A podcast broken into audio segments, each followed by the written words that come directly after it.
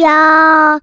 一个相信你的人。欢迎收听《电玩店》，我是电玩迪恩。本期节目依然没有人夜配，不过没有关系，我们找回了我们自己的节奏。好，相信有一些听众。呃，非常感谢我自己的朋友啦，他们开始在上次听的时候，我们就说我们试着去调整我们自己的录音节奏之后，他们是给我马上回馈给我说很不习惯。好，那其实说实在的啊，如果说大家觉得上一集的语速有点慢的话，那其实可以直接。去利用那任何的播放平台，可能调整成一点五倍速或是一点二五倍速这样子的一个选项的话，应该就能够让大家稍微感受到平常我们讲话的一个方式跟一个自己习惯的节奏。那听得出来我的声音比较不一样的原因，就是因为我们恢复到正常了嘛。那怎么样说呢？至少我们公司那个很重要很重要的一个大会，那我就是顺利下庄了。对，大概就在九二一，也就是呃一个值得纪念的日子。那那天就是我们进行了一个算什么公司内部很高层聚集的一个会议。那在那个里面的话，我就是忠实的呈现，把我自己东西给呃怎么讲，不能说表演啊，就是说把该讲的东西就是好好的给他顺过一遍。那当然这个东西在之前可能就已经有做过一些演练。所以当天可能在呃，当然有些东西是还是要及时发挥，没有错。不过大致上来说，就是很多内容都已经走过很多遍了嘛，所以大概你都会知道说这个地方怎么接那个地方这样子。但也因为这个会议相对来说比较重要，也蛮大的，所以变是说，其实我前阵子有时候晚上真的是一睡觉下去，脑袋里面都在转，说，诶，如果我今天做报告的话，我在哪里？比如说开场要怎么讲？那哪些转接词要怎么使用？然后大概到哪个地方要怎么去铺陈，或者在哪些地方可能可以稍微啊、呃、用一些比较不一样的例子来去做这样的说明。所以那时候呃前几天你不能说压力大，但是晚上只要一睡觉，就是脑袋一放空哈，哪怕是像洗澡的时候啊，你就会在想这些事情。那在礼拜三，诶，也就是昨天嘛，昨天下午这个会议告一段落之后，我就觉得哇。真的是那种心中大石头，已经很多年没有这种感觉，就是突然就是好像一个东西，类似于我们以前那种，比如说啊，很多你已经期待已久的，比如说改版啊，或者什么上市活动这种大型的活动，当它真的发生的时候之后的那种感觉，那所以其实心里面来说，算是现代来说的心情会相对比较闲适一点点。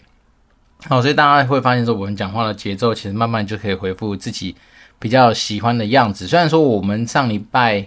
哎，不是上礼拜，就上一集啦。礼拜一的时候，利用了一些时间去练习，我们大概就是刻意放慢语速这样子的一个讲法。那但实际上，我在昨天做简报的过程里面，也没有办法这么刻意到这么慢。哦，所以我变成还是尽量维持一个比较自然，我自己习惯的一个讲话的语速。当然不会像我们现在录节目一样这么样子的，呃，更加的快速。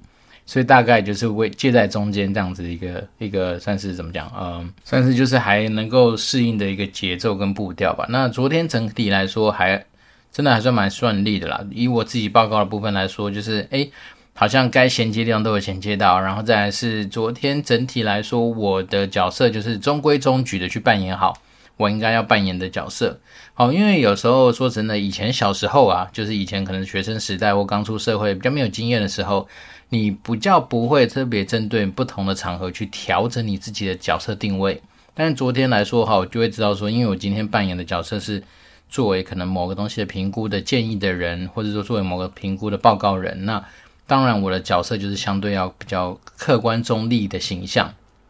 所以在用字遣词，在用自己举的一些例子的时候，都是站在一个相对客观第三方哈，比如说讲到报告，比如说那种我们沿用的一些。产业的数据或产业的报告，那比如说我们今天是呃咨询了哪些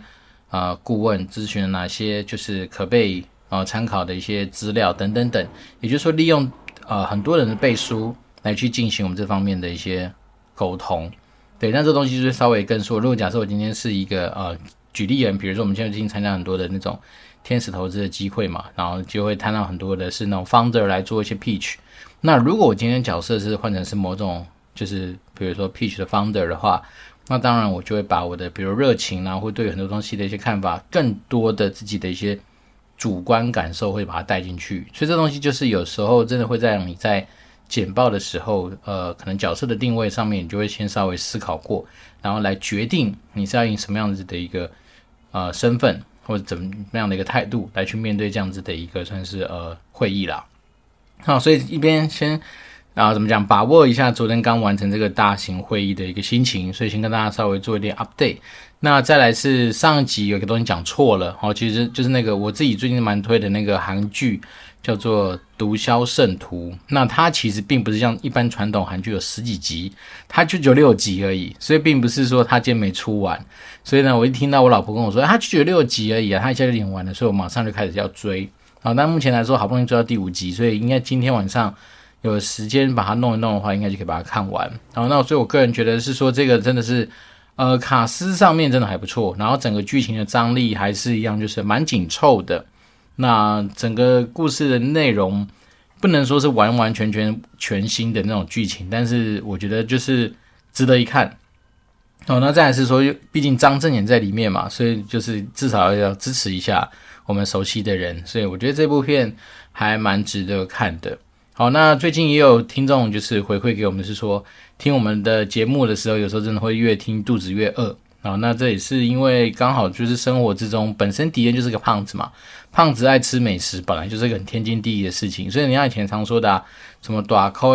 咬猪甲，然后什么散的卡请杀，就是呃。搞请杀了，就是说胖的人比较会煮饭啊，吃东西，然后瘦的人本来就天生就是因为衣架子嘛，所以比较会穿衣服。所以我自己当然对于很多吃的东西上面不能说是我们那种极致的苛求，但是至少如果吃到好的东西，我觉得不错的，我就会拿来跟大家做分享。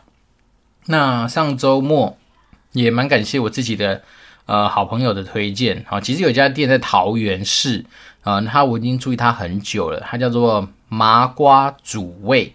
哦，那大家如果有兴趣的话，可以去找找看。它的位置就在桃园市桃园区的大兴西路跟金国路的交叉口，它就刚好在那个交交叉口的那个转角处，有一家叫麻瓜主味的餐厅。那它有点算是那种呃中式的创意料理。好、哦，例如说他们热销排行榜的第一名叫什么欧噜噜，那欧噜噜好像就是。他用皮蛋跟肉末还是怎么去做的那种类似呃蛮下饭的菜，那像还有什么酱烧排骨，诶，好吃。然后他的很多的一些菜，我觉得都蛮有特色的。那当然他那个那家店算是比较偏中式合菜嘛，所以他的东西一定要点白饭。然后他的基本上我觉得蛮多菜都很下饭。但是它的味道又彼此不会去呃影响对方的那种味道，然后再来是说也彼此不会抢味，所以我觉得还算是蛮好吃的。那上周末算是我第一次去吃这家店，虽然这家店我认识它非常久，我大概应该是呃可能有记忆以来吧，就是就知道那边有一家叫麻瓜煮味的店，可是它大概开了十几二十年，可能都有。对，那当然，我朋友是跟我分享说那家店的特色是不用排队。可是为什么以前没去吃？就是因为老是经过的时候，就发现他门口都停满了车子，然后所以那时候就觉得是他是不是很需要去定位或干嘛？所以以前家没定位的时候，基本上我都不敢走进他那家餐厅。但是那一天，因为我朋友他就是帮忙订了嘛，然后我们当时候就去吃，就觉得哇，整体来说第一个服务我觉得不错，然后再是菜色真的很有特色，然后很好吃。对，然后他们的饮料也有搭配一些什么西瓜汁啦，然后一些比较新鲜的一些选择，所以整体喝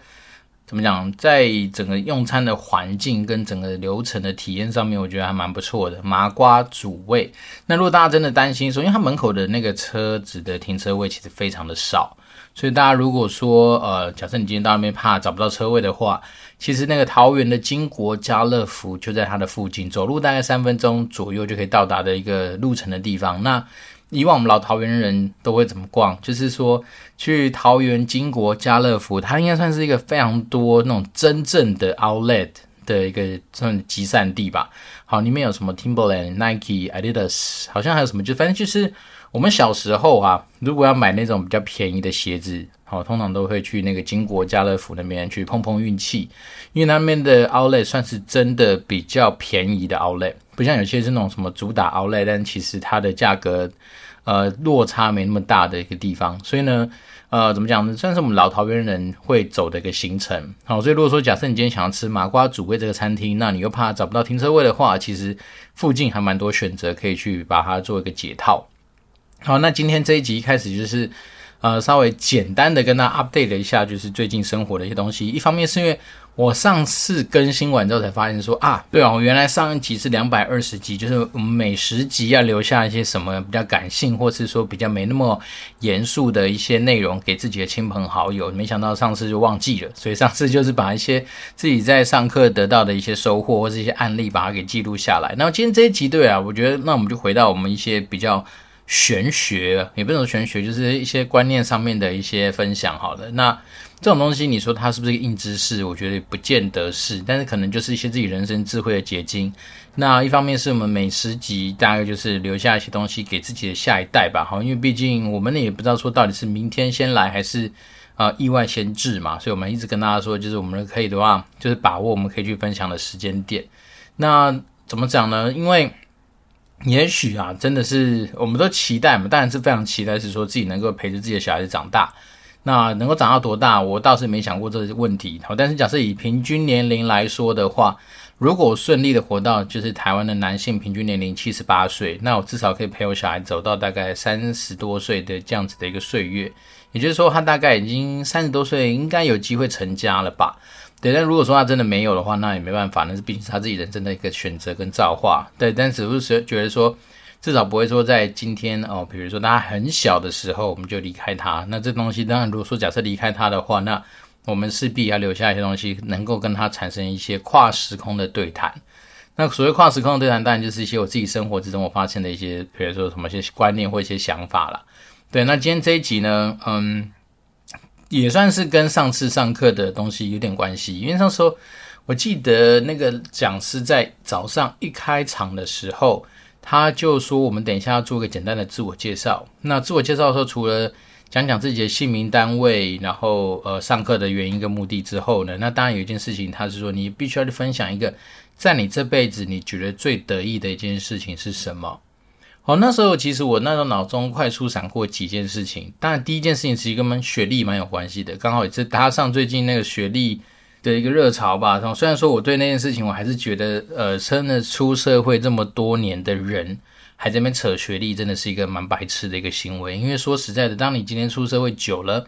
其实学历与否，真的都只是说啊，拉近彼此关系的一个故事，或是一个茶余饭后的话题。比如说，我今天是中原毕业的，那如果遇到中原的一些哦学弟妹，或是遇到中原的一些校友，我们当然就可以去交流一下以前对在学校发生的点点滴滴。甚至说，如果我们今天遇到正大的人的话，那当然我们就可能可以利用正大的一些校友会的一些资源，然后大家至少可以认识一些朋友。但是，并不会把学历这件事情一直放在嘴巴上讲，因为说真的，像尤其是你念研究所的人，我真的觉得不是太需要去把什么第几名拿出来做个强调，因为真的在研究所的分数已经不像是我们以前国高中那样子去打分，也不见得是这种天天小考，然后有期中、期末考。然后用分数直接来做个排名，蛮多时候其实你是根据你的不管是报告啦、分组啦、一些什么特殊贡献来去做一些主观上面的评分嘛。那种越是主观的，当老师如果愿意给你高分的话，你你的成绩自然就会比较好。所以这种东西我觉得很现在到了什么研究所，如果还是纠结在说什么研究所的排名要前几名或干嘛，那我觉得真的就是。第一个眼光可能比较小吧，然后再来是说你可能真的是没有什么其他可以拿来说嘴的东西，只好拿一个学历，然后再来说学历的比较基础又非常薄弱，因为你的竞争对手，假设你一般像我们以前正大企研，假设一般多的话，大概也就五六十个人而已，你在五六十个人里面拿第一名，so what？你整个社会像是我们随随便便有的时候一个公司就是几万人嘛，对不对？那你如果你没有啊，在这种环境下面拿到前几名，你那五六十个拿个前前几名又怎么样？所以，我当然就是简单呼应一下。最近我看到这个有关于学历方面的议题上面讨论的时候，我觉得其实蛮 怎么讲，蛮愚蠢的啦。因为真的出社会这么多年了，我们不太需要把学历这种过度的去放大它，甚至学历它就只是人生的一个过程。当然，你说学历有没有好处？有啊。对我来讲，就当然就出社会的时候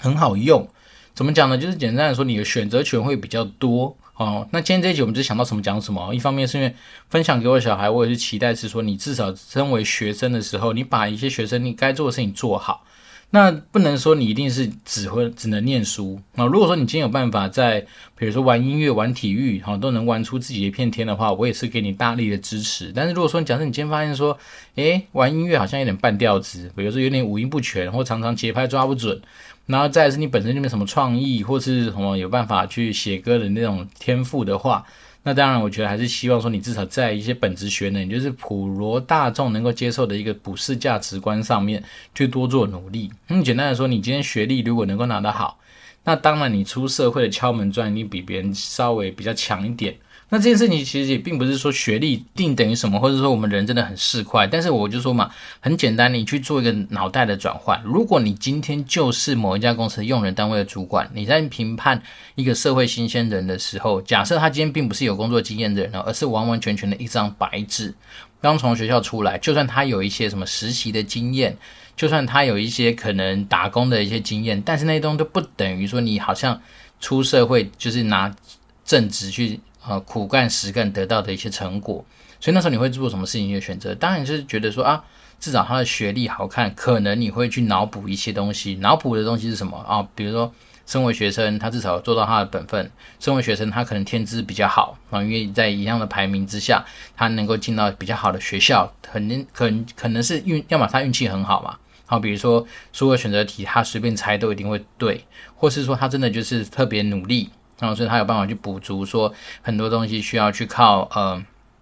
念书啦，靠很多的一些练习啦，靠很多补习班解题的一些方式等等等，他能够得到这样的一个成绩。所以，变成说学历绝对不是说那边有些人在唱衰说什么啊，什么好学校没有烂学生啊，所以什么学历不等于能力。我要那是能力跟学历这件事情本来就没有说一定要把它画成等号，但是你要怎么去证明你的能力之前，你也要先得到这个舞台嘛。那你不要说你今天。呃，怎么讲呢？就是一直在那怀才不遇，或者怨天尤人，然后只是说什么因为学历不等于能力，巴拉巴拉怎样？但是你要想想看，为什么有些人就是有办法从高学历的学府出来？他一定在学生的时代有些东西凌驾于你嘛？至少第一个，他考试成绩就比你高嘛。要么你他说他他他就只会考试或什么？诶，奇怪了，人家光是把学生本分都做好，你都没做好的时候，你这边讲这些有的没的，其实有时候也是某种的。怎么讲？我觉得也是某种酸民心态或酸葡萄心理，所以这些东西都不太好。所以，与其去讲、去赞这些东西，说什么啊学历怎么样的，我觉得还不如是说，好好的去把该拿到手的东西拿到手。好，举例，比如说我今天可以拿到高学历，但是我不去用它嘛。但是不要说你今天没拿到它的时候，你这边是讲说什么高学历没用。那我自己从以前到现在的习惯一直都是这样。你要么就是你有办法把它做到，你再去增加你的选择。比如说我今天假设。假设我今天当了一个可以去决定某些规则跟制度的主管，对不对？那我先拿到了，那我要怎么定那是我的事。但是并不是说我今天还没达到的时候一直在抱怨或者一直在靠背。所以，便是说回到我们刚刚讲的这个东西来说，就是如果你身为一个学生啊，这东西比较偏向是跟我的下一代去讲，或者是说啊我朋友的下一代，就是说如果你今天身为一个学生，我觉得学生的本分其实也蛮单纯的。其实基本上说，好，虽然说念书真的很辛苦，我，我到现在还是必须要承认，你叫我再回去念书。我没有这么大的勇气，好，因为虽然说最近我有收到那个什么正大企研这边招生说明的一些简讯，那当然我就把它传给我一些身边比较年轻的朋友，就是还没有拿到硕士的，或者说对于啊、呃、读书这方面特别有热情的一些朋友，那当然我就会分享给他们。只是我自己知道，其实读书真的蛮辛苦的。当然你要说混时间去混过一个学历的文凭，也没有那么困难。好，说真的，其实你只要把握几个大原则，其实在。呃，学生时候好好过，应该也没那么困难。但是说真的，就是你如果今天要达到一些有相对有价值的产出，或者说相对有有价值的一些吸收的话，那你确实要花比较多的一些苦功在上面。好像我自己一个蛮要好的学弟，他重新回去念了正大的 EMBA 嘛，那你就发现说，其实那一群人真的都还蛮夸张的猛。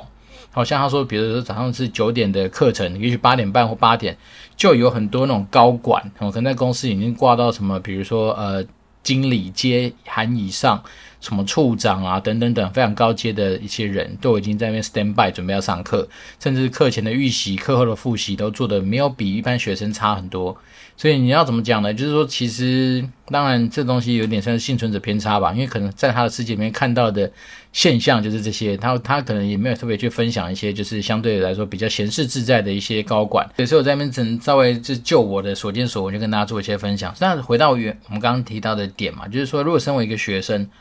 把书念好，那我们不求说你一定都是什么前几名，但是至少你能够假设。到达你想要去的一些科系，到达你想要去的学校，这本来就是一个相对来说比较能够去努力的事情。那当然，我怎么讲呢？我觉得我自己在高中的时候，确实遇到蛮多在心理层面上面，或者说对于自己可能能力上面的一些呃自信心丧失的过程。我那时候怎么讲？因为呃，我们我念实验中学嘛，那实验中学是一个我觉得它汇集蛮多很奇葩的人物的一个地方哦。当然你要说呃，建中啊、呃，北一女啊、呃，什么武林，或是很多那种更好的一些高中，也没有什么更好，反正这种东西很难比较啦。就是说。这种可能大家认知的什么第一志愿的学校里面，本来就是卧虎藏龙，然后就是有很多真的是你想都没想过的一些大神在那种地方。那只是说高中的时候，以我们一个就是平凡国中毕业的人，然后进去那个地方，当然很多时候你就会觉得，哇靠，那真的是奇怪的。虽然说我们也爱玩嘛，我们也承认我们并不是百分之一百开 turbo 这边念书，但是你就会发现说，有些人永远。他怎么样就是能够比你好得到高的分数，甚至有些东西他的理解速度就是比你快。那甚至像我就说过，以前有些奇葩室友嘛，他怎么讲？他就是从来没看过他在念书，他只跟我讲一句话说啊，这种东西上课听懂不就好了？你想想看，物理、数学、化学这种东西，理论上没错，你只要在上课就把理论给搞懂。哦，甚至说真的，有些东西不太需要背的话，那种东西对他来讲，他就是脑袋里面转的比你快，他自然就可以解。但甚至是连那种英文这种东西，他每次就是背背单词的时候，干受不了，不想背了，受不了，跑掉，就每次考出来英文是八九十分这样子。所以你要怎么讲呢？就是说，嗯，在那种学校，你真的就会遇到类似这样的人。所以那时候其实曾经有段时间，我是还蛮自我怀疑的，怀疑就是说奇怪，以前在国中好像也没有那么。怎么讲？就是没有这么大的这种压力，或者说这么大的一种就是挫折感。哦，就像以前你就觉得说，诶，也许我花个六七十分的那个努力去念书，可能就会等到应该要有的一个，比如说成绩的回报。啊，但是在我高中的时候，遇到一个状况，就是你我觉得有些东西是你已经花了大概，也许是开了小宇宙吧，也许念了一百二十 percent 的这样子一个精力下去，但是怎么样？有些东西不懂就是不懂，那有些东西真的就是不行就是不行，所以每次就是。都会很紧张，在那种什么成绩单来了开奖的时候，那这东西你要怎么讲？因为我觉得有时候也可能跟自己没有太多的准备也有一些关系吧。因为毕竟以前从国中，呃，大家好像也大概有都聊过吧，说台湾的教育很有趣，从国中到高中的那个落差是很大的。哦，所以那时候可能有些有些同学，他们可能高中之前就已经不管是上过什么先修的啦，或者是说有些什么准备，所以。他们的适应程度就相对来说比我快很多。那所以那时候我刚上高中的时候，觉得哇，这怎么那么难啊？英文也变超难的。那比如说什么数学、物理、化学，那就不用讲，那完全是另外一个不同档次的世界。然后当然没有，唯一比较熟悉的东西叫国文吧，因为可能国文至少还是写的是中文，你还看得懂。然后甚至可能以前也许靠着什么作文吧，哈，还有效的帮助自己在国文这个分数上面。可以维持住一定的水准，但除此之外，其他很多科目都念得很辛苦。啊，甚至到高中的时候，我就发现奇怪，历史、地理以前国中不是念过吗？怎么到高中，哇操，变超难的？就是整个东西，不管是你要背的东西要变很多，或者说它整个东西的理解你要变得很丰丰富，然后可能是啊，不止理解之外，你可能加上一些批判性的思考。那以前年轻的时候不懂，你看我现在这样回想起来，好像都觉得好像可能稍微比较能够理解那时候那些东西在干嘛。可是当下。那个时候处在那个高中那个阶段的时候，我其实心里面是还蛮沮丧的哦，因为沮丧的关系就是来自于说，诶，怎么一下东西变那么多哦，在量上面突然变超多，就是已经不像说我们以前国中一一啊、呃，为了考试，你可能一个东西可以为了某一次考试可以念个两遍或三遍，到高中你会发现说，靠，我能够把每天要考的东西走完一遍，我就已经大概晚上一两点才能够睡觉，甚至更晚。所以变是说，那时候其实第一个量很大嘛，然后再是值上面变超级难，所以那时候对于自己在看待高中的自己的时候，觉得真的还蛮可怜的。可是现在回想起来，又发现说，其实如果说那时候更早知道一些自己，比如说对于科系上面的一些发展方向，哦，因为毕竟以前高中啊，这我觉得也是一个怎么讲学校风气的问题，因为以前实验高中大部分的学生都是想往理工科去发展。所以那时候我自己心里面就觉得说，哎呀，那在那地方选文组好像不是一个非常被啊怎么讲，不是一个主流的选项，甚至有可能不会被大家给就是怎么讲，呃，怎么讲欣赏嘛？啊，我也不知道怎么去形容那时候的心情。反正年少的时候，那不只是少年维特的烦恼，可能就是一些你自己莫名其妙衍生出来的一些呃怎么讲，就是烦恼。对，所以那时候我就是没有想到说，其实我。天生喜欢往商科去走。我自己小时候也真的是对赚钱这件事情兴趣一直都很高。好，所以那时候我国中一毕业，那打工机会就去打那个电话行销嘛，就是去算是陌生拜访，然后利用自己的呃不用露脸的声音，那时候就去看你们叫一些同学来去做什么嗯试听啦，或者是说什么就是什么高中先修班的一个报名啊，甚至那时候还有一些我觉得现在想起来也蛮不道德的，就是还没有放榜之前跟他说，哎，感觉问一下你考的好不好？如果你觉得考不好的话，我们现在重考班提早报名，早鸟有超级多优惠。但我就觉得这很妙，就是在人家成绩都还没出来的时候，你就去叫人家去报那个重考班，这种感觉很怪，好像是呃虽然是已经战了，但是战果未出之前先投降，诶，好像也也蛮合理的，投降输一半嘛。好了，反正那时候大概国中毕业的时候就去干这种事情，就是说去做电话行销，然后甚至以前打工的时候不乏去要去做一些陌生。拜访嘛，那不算开发，就是要请陌生人帮你填一些你所需要他们做的事情。有时候是填问卷啊，有些时候是跟他要资料啊，等等等。所以，变说以前一直发现，原来自己其实往商科走是还蛮有兴趣的。只是以前在高中的时候没有想到这件事情。高中的时候，呃，怎么讲，就想当医生哦，就想往生物方面去走。那时候反而对生物有兴趣，但说回想起来，其实你知道说对生物有兴趣，不如说因为生物是在自然科学里面比较能够靠。背的来得分的一个科目哦，因为比起什么物理化学啊，你除了了解那些理论之外，干你还要去懂那一堆什么推演啊，然后还要去懂一堆有的没的一些呃理论公式什么的。但是生物好像不用，生物就好像隐藏在那个自然学科里面的一个历史或地理吧，就是基本上很多人是靠背的嘛，不管是动物啊或者植物方面的东西，很多东西就是要背啊。然后，当然，你说有没有什么基因工程相关的一些科目，可能要去透过一些演算或理解，甚至现在是什么，呃，怎么讲？那时候不是什么什么基因程式或什么东西，那当然就是要吃到更多的一些逻辑推演。但是正常来说，生物这门科还是蛮多是靠背的嘛。好，比如说你必须要先了解它很多的定义啊，了解很多名词啊，甚至像什么微生物学那里面的东西都是可以用背的啊。所以，变成说以前发现说，也靠，原来我自己。应该就是一个文组人没错啦。那说真的，走文组应该对我来说比较适合。虽然说自己以前在嗯国中的时候，然后数学啊、物理化学啊，那种国中叫什么？国中叫理化吧？对啊，那些成绩应该都算是有一定的水准。但是有时候发现说，靠呀，我们真的是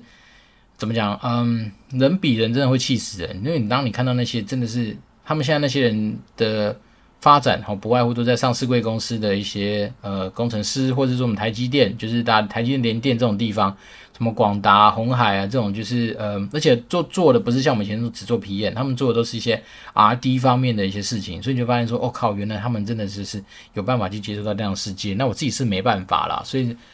呃讲那么多啊，其实主要是想跟大家分享一件事情，是说有些时候如果你能够越早知道你自己对于人生的一些。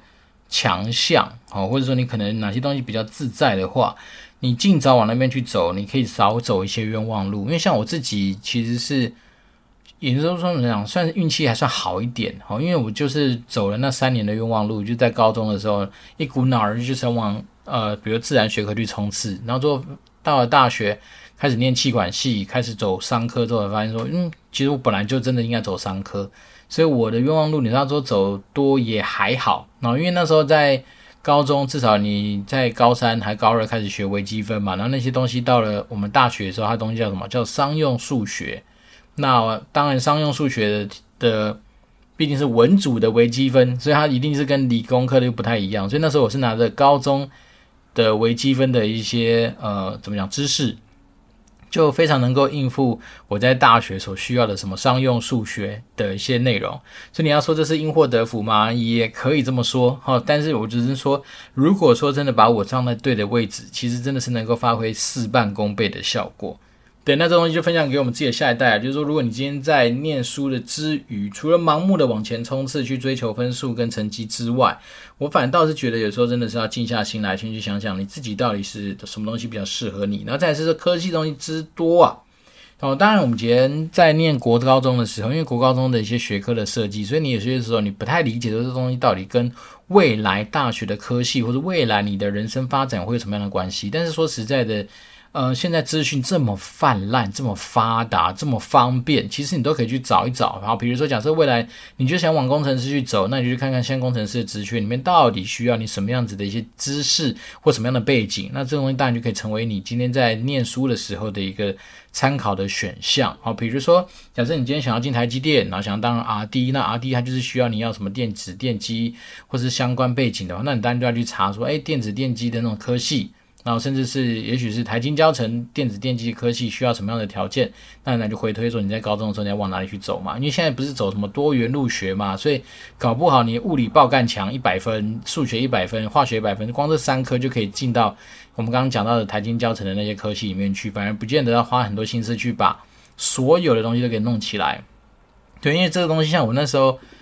高中的时候吧，我最后考大学的时候，我就拿着国英数三科成绩，我就进中原企管了。所以变成是说，嗯，对，就觉得说还好，那时候我没有花太多的时间去准备物理，而且那时候算是人生少数做的一个蛮怎么讲，蛮赶的一个决定。因为那时候我就是以我以前国中来说，我一定是全科照顾嘛，每一科都把它给想办法照顾起来。但是到高中的时候，我就觉得干物理我真的不行，物理我真的不行，所以我那时候完完全全就是。放弃掉物理哦，虽然说我虽然嘴巴上说放弃，可是我还去报名的那种补习班的模考班，好，就是给自己一点交代。但说实在的，那时候真的就完全放弃物理，就是觉得这个科我一定是让他去死。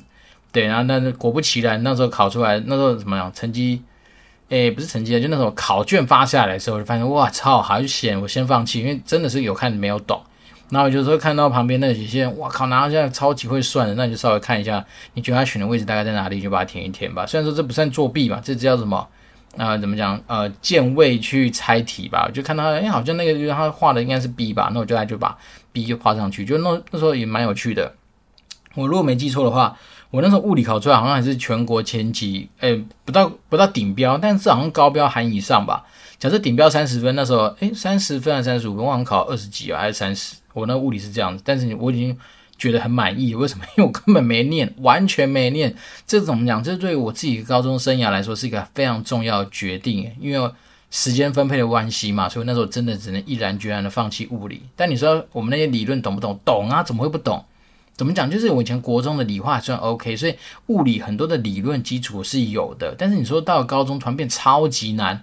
然后那些什么公式啦，那些什么东西，哇靠，那我真的就不行，完全就打退堂鼓。所以变成是说，这就是我自己在人生上面，我觉得有时候大胆的尝试去做一些事情，也是还蛮重要的。那虽然说这东西我爸妈一定不知道哦，我只那时候跟他讲说，我对物理真的没兴趣，我真的没办法。然后那时候成绩出来的时候，我会跟我爸妈讲说，哎，我物理真的就不行，就是这样。但是我的呃生物化学应该还可以，可是没想到那时候化学。跟大家分享过嘛，填错卡，啊，然后那时候选择题，假设有一题我想说啊，这题先不会写，先把它跳掉，等下再回来写的时候，后面好像把卡那个下面题目的答案就填上去，就等于说我全部呃平行位移的一个答案吧。所以那时候我我记得我化学出来的时候选择题是零分。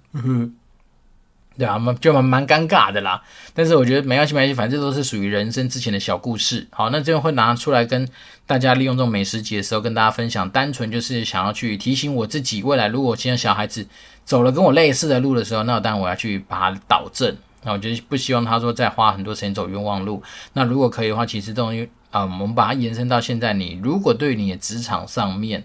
一样。哦，有些大神们，不管今天听我节目是大神，是一般人，或是说还在刚出社会的一些年轻人，其实你都可以去想一想一个问题，就是在于说你自己到底适合做什么。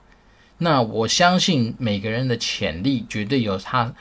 适合的地方。那如果当你今天都知道说你自己适合做什么的时候，那你再用力去把它给放大，就用力去做。因为人生只有一次嘛，那当你用力去做你适合做的事情的时候，真的那个成果会比你去硬要去把很多东西拉到好像跟大家一样，或者拉到就是一个相对平均的状态的话呢，我觉得那种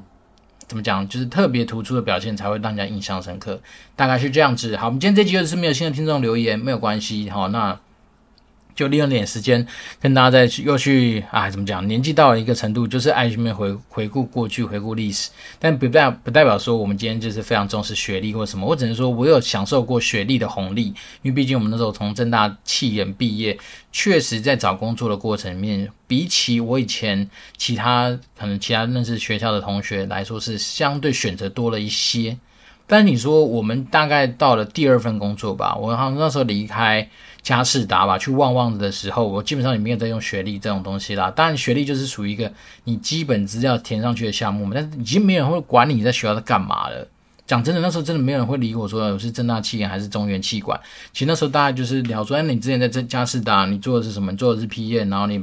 这样的。然后到第三份工作更是啊，到游戏局之后，谁聊你说你之前是在什么什么学校，对不对？尤其是游戏业是一个非常不重学历的一个产业啊，所以老实说，什么学历一定挂帅？没有，没有，没有，没有。像在我们那种电玩产业，广纳贤才。只要你是呃脑袋清楚、有热情，或者是对于自己的人生有一些想法跟期待，甚至对游戏有喜好的话，其实都很欢迎到游戏产业去找到你自己的一片天。好，不是要帮他做业配啦，反正就是想到什么讲什么。那我们今天这一集就先到这边。那如果说大家对于自己的学经历，然后对于自己的人生有些什么，比如说想要讨论的地方的话，当然老老规矩啊，就 Apple Podcast 五星留言给它吹下去，然后我就会认真的跟大家做一些。互动跟回馈，那这礼拜刚好完成一个自己算是嗯，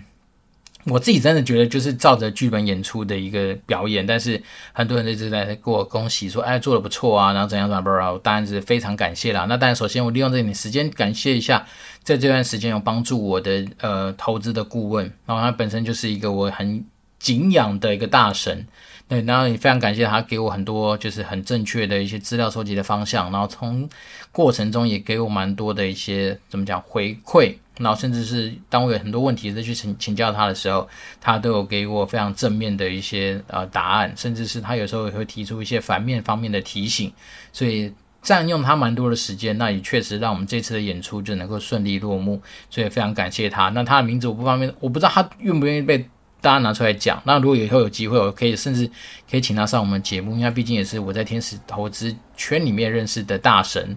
对，那非常感谢他之外，那当然其他整个路上哦，就陪着我去推王啊。我我们家的总经理是跟着我的一起去推王的，因为我们要推更高的王嘛，所以非常感谢他花了很多的时间，不管是帮我 tune 我的简报的一些方向，或者说有些用东西用字遣词的一些调整。那其实真的是能够利用到那种总经理级的人的时间，其实我就是心存感谢啦。对，那所以我们这次能够在这么这么大的会议上面把它算是一个呃圆满落幕，我自己真的收获蛮多的。那收获的点其实除了我们刚刚说的知识面之外，那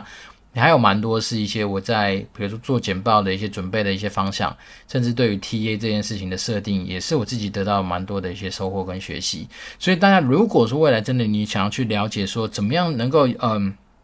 去完成一个算是有关投资相关的一些呃，怎么讲评估，或者是投资相关的一些就是故事的一些啊、阐述的话，那当然一样，老规矩又来了，妈的，好，就是那个 Apple Podcast 五星留言给他吹下去，那我就会竭诚的帮大家去找资源，然后跟大家做一些互动跟交流。那我这边是电玩店，我是店长迪，我们就持续保持联络喽，拜拜。